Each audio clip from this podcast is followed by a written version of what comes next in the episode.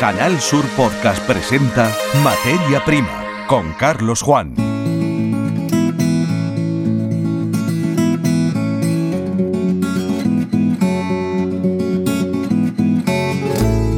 Bienvenidos a un nuevo episodio de la saga Materia Prima, episodio incluido en la sección de podcast de la web Canal Sur Radio y Televisión.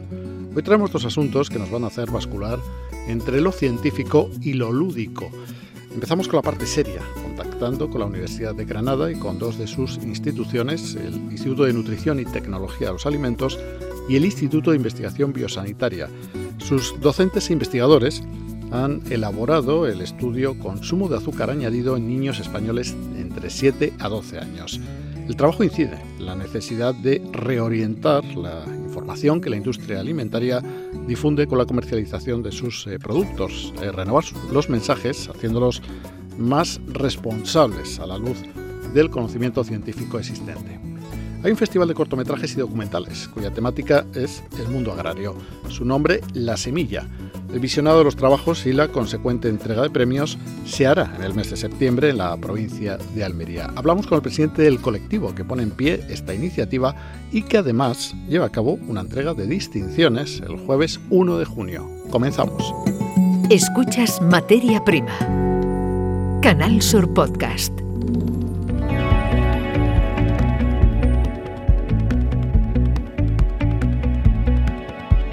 Científicos del Instituto de Nutrición y Tecnología de los Alimentos de la Universidad de Granada y del Instituto de Investigación Biosanitaria de Granada han presentado los resultados del estudio observacional Consumo de azúcar añadido en niños españoles entre 7 y 12 años y densidad de nutrientes de los alimentos que contribuyen a dicho consumo, un estudio observacional. Se trata de un trabajo que, eh, como punto de partida, toma la estimación de ingesta de azúcares añadidos incorporando la variable de densidad nutricional de los alimentos que aportan estos azúcares a los menores. Jesús Franco Rodríguez es catedrático de Fisiología del Instituto de Nutrición y Tecnología de los Alimentos de la Universidad de Granada. A nosotros nos interesaba fundamentalmente conocer eh, aquellos alimentos y, y, la contribución que tienen los distintos alimentos en cuanto a aporte de azúcares añadidos porque como saben, estos tienen un impacto negativo sobre la salud eh, de nuestros infantes y de nuestros mayores, puesto que eh, contribuyen significativamente a obesidad, enfermedades metabólicas en general, cardiovasculares, eh, y por tanto merman la salud de la población los aspectos técnicos de un estudio que ha contado con una muestra de 1.775 adultos con hijos de entre 7 a 12 años repartidos por toda España, siguiendo la población de las eh, comunidades autónomas, nos aporta Marta Palma, profesora del Departamento de Bioquímica y Biología Molecular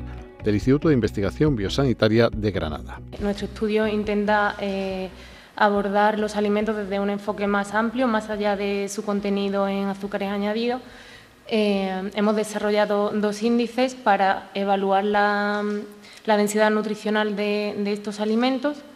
Eh, uno de ellos eh, es el índice de densidad nutricional por ración de alimentos, que nos permite una visión más objetiva de qué está aportando cada ración de estos alimentos. Se calculó, sumando los ratios entre los nutrientes que aporta una ración de alimentos y, las recomendaciones establecidas por la EFSA para la población pediátrica.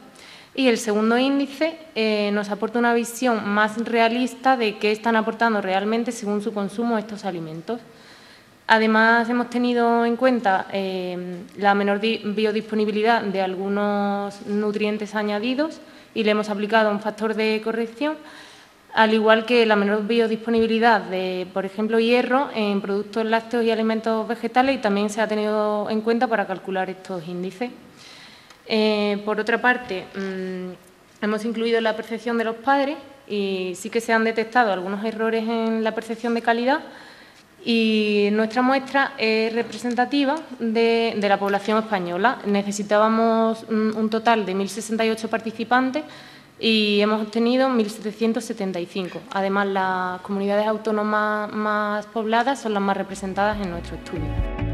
El catedrático de Fisiología, Jesús Franco Rodríguez, adelanta el resultado del estudio, la imagen de conjunto que se obtiene, que como era de esperar, revela que el consumo de azúcares añadidos es muy superior a las recomendaciones establecidas por la Organización Mundial de la Salud. Como resultado de este estudio, bueno, constatamos lo que sabemos, eh, se viene repitiendo, y es que el, consumo diario de azúcares añadidos es muy elevado, más del doble de lo que recomendamos, de lo que recomiendan los organismos pertinentes, eh, la Autoridad Europea de Seguridad Alimentaria y la Organización Mundial de la, Salud y las distintas sociedades de nutrición españolas.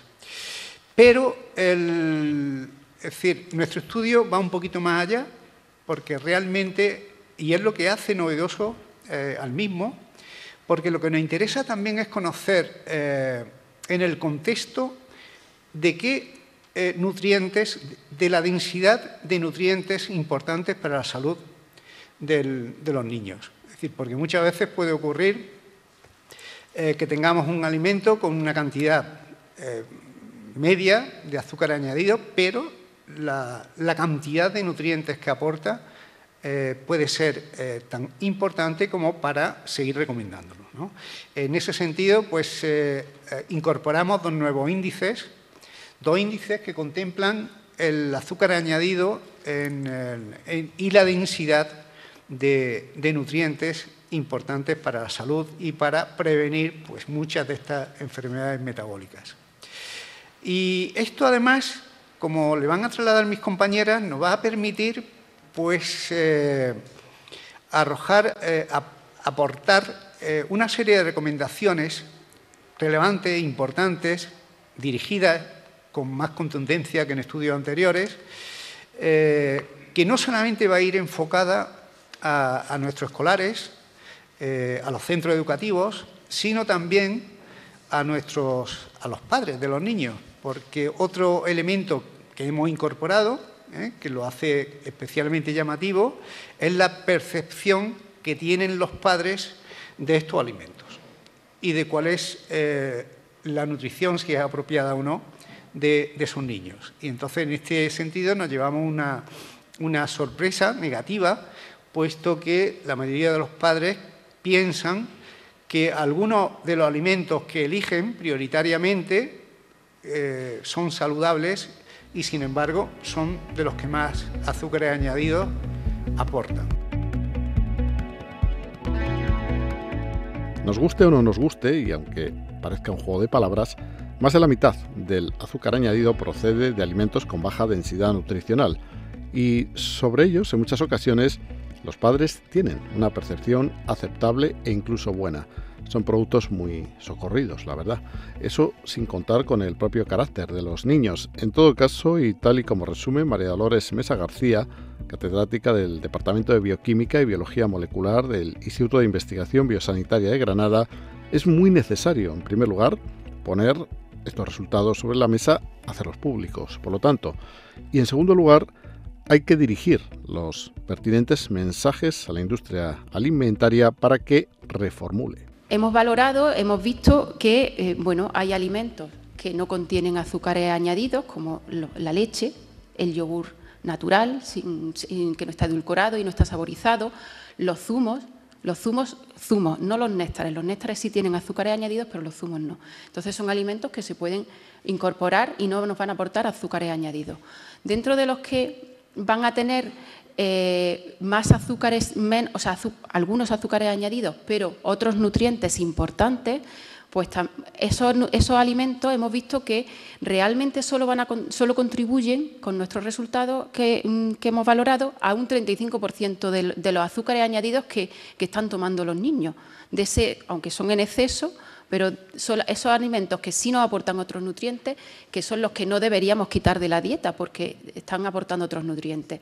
Ahí tenemos pues otros productos lácteos, tenemos cereales de desayuno, etcétera, ¿vale?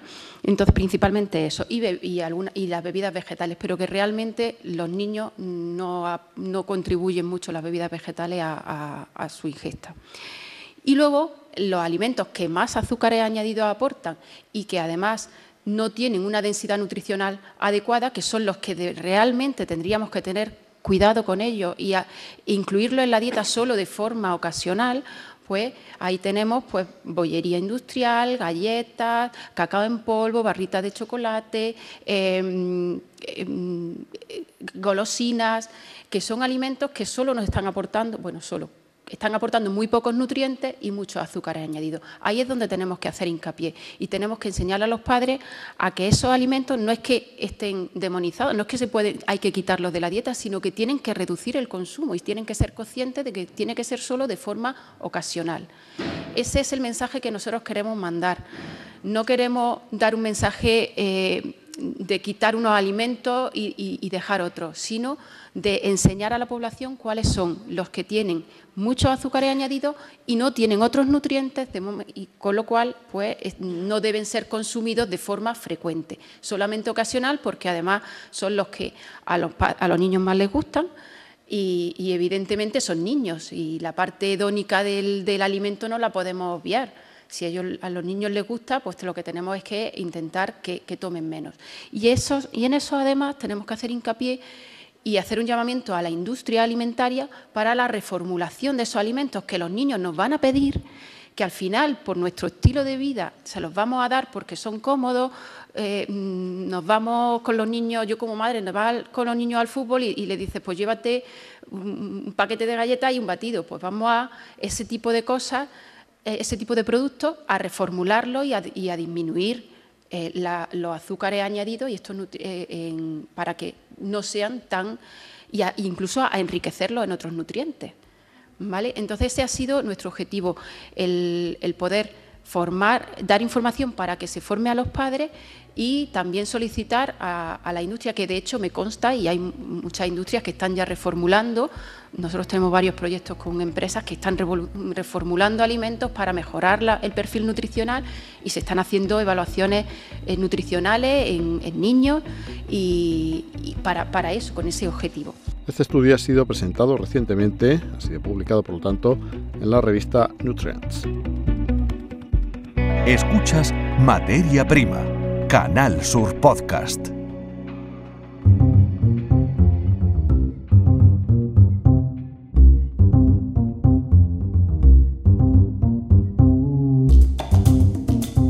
Una de cine. Hasta el 15 de julio está abierto el plazo de admisión de obras audiovisuales en el certamen del Festival Agrocine La Semilla. De momento han solicitado su participación en el certamen más de una quincena de cortometrajes. Estamos ante un festival temático cuyo foco entra dentro de las cuestiones que abordamos en este podcast. De hecho, se podría decir del festival La Semilla que es el complemento con imágenes, con una banda sonora y con el uso de la ficción a este podcast. Así que cuando se celebre estaremos muy atentos. De momento, lo que podemos hacer es saludar por teléfono a la persona que encabeza la organización que está detrás del festival La Semilla. Es la Asociación La Huerta de Europa y su presidente es Antonio Navarro. Bienvenido, Antonio, a este podcast. Buenos días, Carlos, y buenos días también a los oyentes de, de Canal Sur. Bueno, ¿qué podemos decir del Festival Agrocine La Semilla? ¿Cómo surgió la idea? Porque es la primera edición. Sí, la primera edición y muy sorprendido, porque, todo viene, el, motivo de crear eh, este festival de cine viene un poco eh, de la idea de utilizar diferentes vías de trasladar a, la ciudadanía, ¿no? al espectador, qué es lo que se hace en el sector de, la agricultura, utilizando el arte para poner en escaparate pues esa, esa producción de, alimentos saludables que, se hace, ¿no? no solamente en Almería, porque aquí es donde viene la sorpresa que hemos, hemos tenido la organización de, este primer festival de cine, de agrocine, mejor dicho, la, la Semilla. Nosotros decíamos que si teníamos seis cortometrajes, tirábamos cohetes. A fecha de hoy, 15 cortometrajes. Se han inscrito más, pero algunos se han, se han descartado por, falta de, eh, de contenido o de calidad, ¿no? En fin, inscrito eh, o aceptado hay 15. Pero es que no han venido uno desde Brasil, de toda la geografía de España, y hay tres cortometrajes, Carlos, que tienen un nivel cinematográfico espectacular me ha sorprendido mucho el que hay, personas, eh, personas del arte que han hecho eh, cortometrajes de temática de agricultura, con una iluminación, con un guion, con actores, con vestuario, muy sorprendido, ¿eh? el nivel cinematográfico de, del festival mm, me ha sorprendido por la calidad que tienen. ¿eh? que hay muchas personas eh, detrás. En la Huerta de Europa colabora la emisora radiofónica en la que mm, tú trabajas, tú diriges ese proyecto, Agroradio, la del cubilete con la espiga, me parece recordar. Eh, también colabora el Colegio Oficial de Ingenieros Técnicos Agrícolas de Almería, la Coordinadora de Organizaciones de Agricultores y Ganaderos, es decir, la COAG, y el apoyo de la revista especializada en cine Filas 7, junto a empresas del sector agrícola que también estarán presentes eh, pues en el momento en el que se visualice mm, esa selección final o se entreguen los premios, porque de todo esto estamos hablando ya para después del verano, ¿no? La gala o el propio desarrollo del festival será después del verano, ¿no? Sí, eh, vamos a ver, eh, el día 9 de septiembre, Día Mundial de, la Agricultura, en el Ejido vamos a celebrar el día 8, viernes, esa celebración del Día Mundial de la Agricultura. Días previos de esa semana es cuando se va a hacer la gala de, de este primer festival de agrocine, La, la Semilla.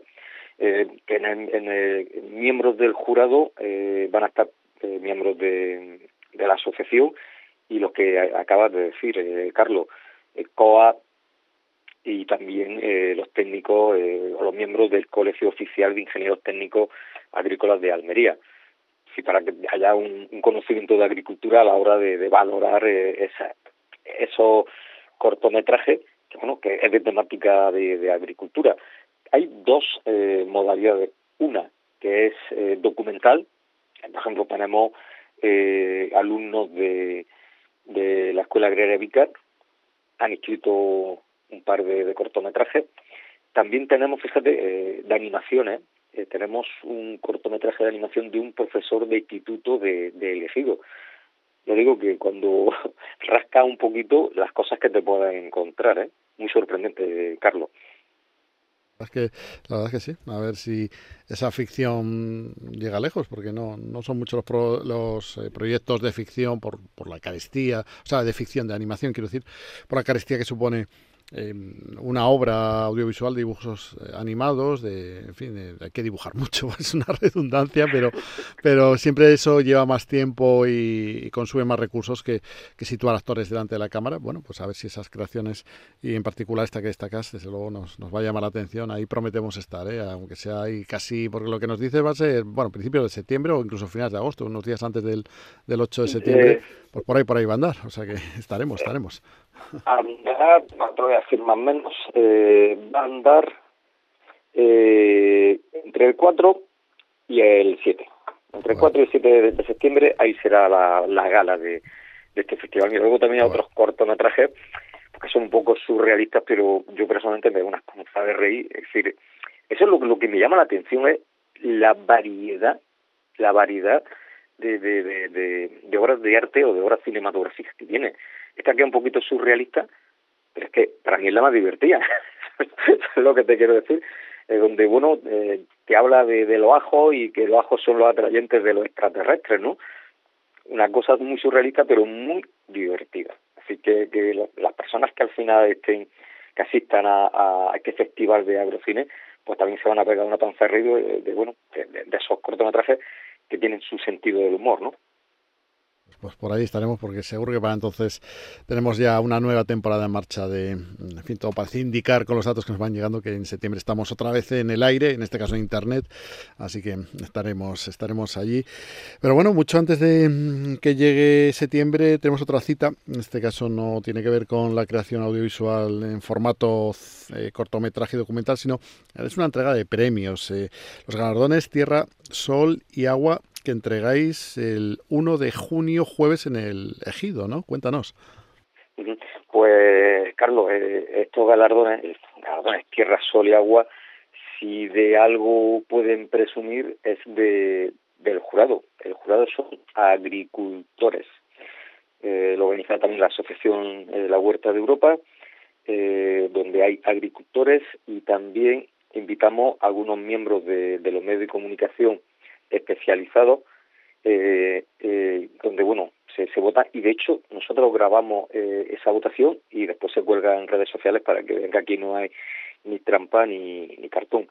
Y te voy a contar eh, lo que el, resultado de esas votaciones que fueron el 26 de abril. El galardón tierra se le va se le ha concedido a Alejandro Martín un genetista joven, eh, porque está haciendo un trabajo en el desarrollo de variedades de pimiento California, variedad adaptada a la provincia de Almería. Es decir, este, este chaval está haciendo cosas eh, muy interesantes en, ese desarrollo genético, ¿eh? y por eso se le ha concedido ese galardón. El galardón Sol se le ha concedido a la Estación Experimental Las Palmerillas de, de Cajamar, pues por toda esa trayectoria que tiene de investigación y de experimentación que necesita la agricultura almeriense. Evidentemente, ya el nombre lo dice, hay cosas, eh, cuando tú experimentas, hay cosas que funcionan y cosas que se descartan, ¿no? Pero las palmerillas tienen una trayectoria en, el tema de investigación y experimentación y, y, y, investigación muy eh, a la demanda de, de, la agricultura almeriense, que eso también es importante.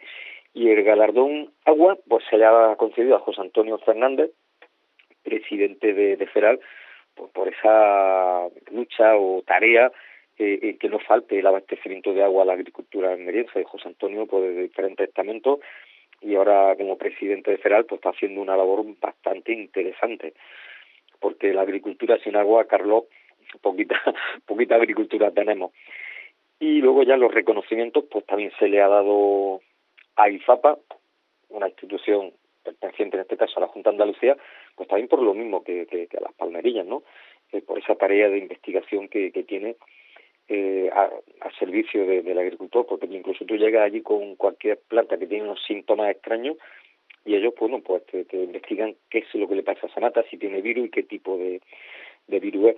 También se le va a conceder un reconocimiento a la asociación Albelal, la asociación Albelal que está en la zona norte de, de Almería, está haciendo un, trabajo encomiable con esa, en esas comarcas del interior de Almería, de Granada, de Murcia y un poquito de Albacete.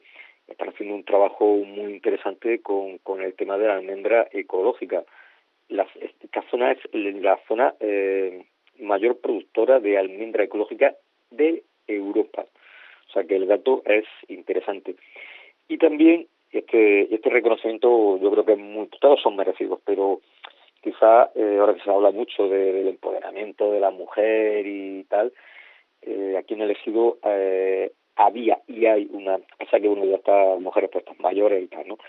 Hay una asociación, la Asociación de Amas de Casa de Elegido, que estas mujeres en los años, en el año 73 emprendieron una lucha o un trabajo de crear una guardería con horario extendido para que las mujeres pudieran dejar allí su hijo para poder irse a trabajar a los almacenes de manipulado o al invernadero.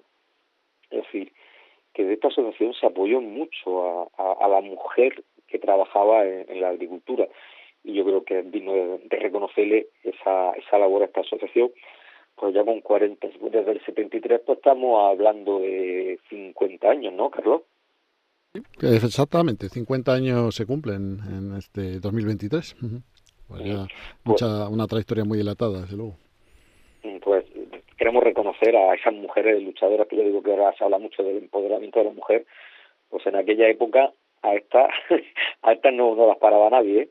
¿sabes lo que te quiero decir? Sí, sí, totalmente. Y además es bueno que, así sea porque todo ese trabajo y por parte de quienes fueron pioneros, pues hay que premiarlo y reconocerlo, ¿no? Porque ahora, ahora es fácil subirse a la ola, pero hace 50 años, en fin, las cosas eran muy distintas. Eh, todo, todo muy distinto bastante distinto. en el campo y en las ciudades, en, el propio elegido, ¿verdad? Era otra realidad distinta que todavía mm, no existiría, estaba de alías ahí.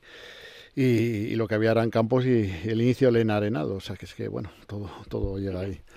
Eh, Pero fíjate, Carlos, que a raíz de la lucha de esta, de esta asociación de estas mujeres, es decir, al final la administración eh, eh, concedió o sea, esto era una, una creación de una guardería, entre comillas, privada, aunque era de servicio público, pero fue una asociación de mujeres la que luchó por poner en marcha esa guardería. Bueno, pues a raíz de esa guardería, la administración creó otra, la mariposa. Es decir, que no solamente sacaron una, sacaron dos. ya un poco a la administración le sacaron los, le sacaron los colores y dijeron, qué vergüenza, vamos a poner nosotros otras. qué bien, qué bien. Bueno, esa competencia sana es, en fin, en beneficio de, los ciudadanos, que eso, eso es importante. Y los más pequeños, pues ya ni, ni, les cuento realmente. Bueno, Antonio, pues todo esto el jueves día 1, que nada, eh, pues también estaremos atentos al, desarrollo de, esta noticia que tenéis ahí, en, en, este caso en el Centro Cultural y Recreativo de, de Ejido, cerquita aquí donde producimos este podcast. Pues nada, Antonio, no sé si nos dejamos brevemente, eso sí, algo en el tintero, pues eh, si no, pues... No, eh, mm. eh, sobre todo, bueno, ya los galardones Tierra, Sol y Agua, lo que nos gusta mucho es que los conceden agricultores, el jurado está compuesto por agricultores, y lo de Agrocine, pues la organización muy sorprendido de que muchas veces mm, pensamos que la agricultura es algo de, de, se mira con denostación y tal, y no, fíjate, se hace hasta cine de temática de agricultura, lo cual yo no me lo esperaba, Carlos, de verdad. Y todavía todavía nos queda tiempo. Desde, hasta el 15 de julio todavía pueden llegar más, más cortometrajes. Mm, que seguramente, seguramente llegarán porque la difusión en redes sociales, eh, este mismo podcast se integra en ese flujo de comunicación en Internet por su propia naturaleza, pues hace que, eh, que esté abierta esa, esa posibilidad con que se busque en cualquier punto de la red, vamos, de Internet, de Festival Agrocine La Semilla, pues seguro que la puerta de entrada existe y muchos creadores tienen muchas obras. Eh, hay eh, en ese ciclo de explotación de festivales, de presentaciones, así que es, muy probable que esa cifra de 15 aumente, estamos seguros de ello. Y que sea la primera edición de muchas. Estamos también en esa, en esa creencia. Bueno, lo dicho, lo contaremos y además con la suerte de que, salvo que eh, haya notificaciones que en este momento la dirección de este programa no puede conocer, pues seguro que estamos ya de vuelta en septiembre también para hacer lo que será la segunda temporada del podcast Materia Prima. Antonio, muchísimas gracias por estar con nosotros en casi en el cierre de esta primera temporada, porque tendremos eh, producción durante este mes de junio que estamos a punto de comenzar y descansaremos en julio y en agosto. Así que con ese buen sabor de boca nos vamos a acercar ya, como digo, al final de esta temporada del podcast Materia Prima, Canal Sur Radio y Televisión. Seguimos en contacto de todas maneras. Un abrazo.